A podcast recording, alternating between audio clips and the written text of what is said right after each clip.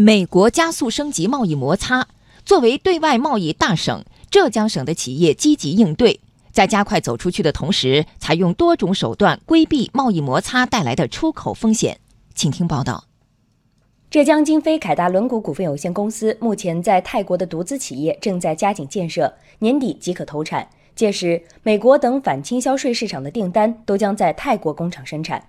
公司售后事业部销售副总任红星。在美国关税出来以后，我们就立即着手开始建设泰国工厂。我们就有信心了，可以拿到足够的订单来支撑这个项目，来取得更好的盈利。浙江三原色化妆品有限公司百分之九十的订单来自美国。去年九月份开始，从单一依靠美国出口市场转变为开拓新市场。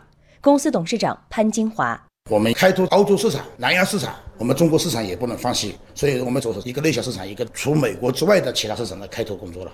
金华市商务局副局长金辉玉说：“这一轮中美贸易摩擦，金华涉及的企业有两千二百多家，一千多种产品，但很多企业已经采取多种手段应对。我们引导企业，一个是保住美国的订单，保住美国市场；第二个嘛，对外投资避关税嘛；第三个嘛，市场多元化嘛；第四个嘛，应该是开发新产品。”都开发附加值高的产品嘛。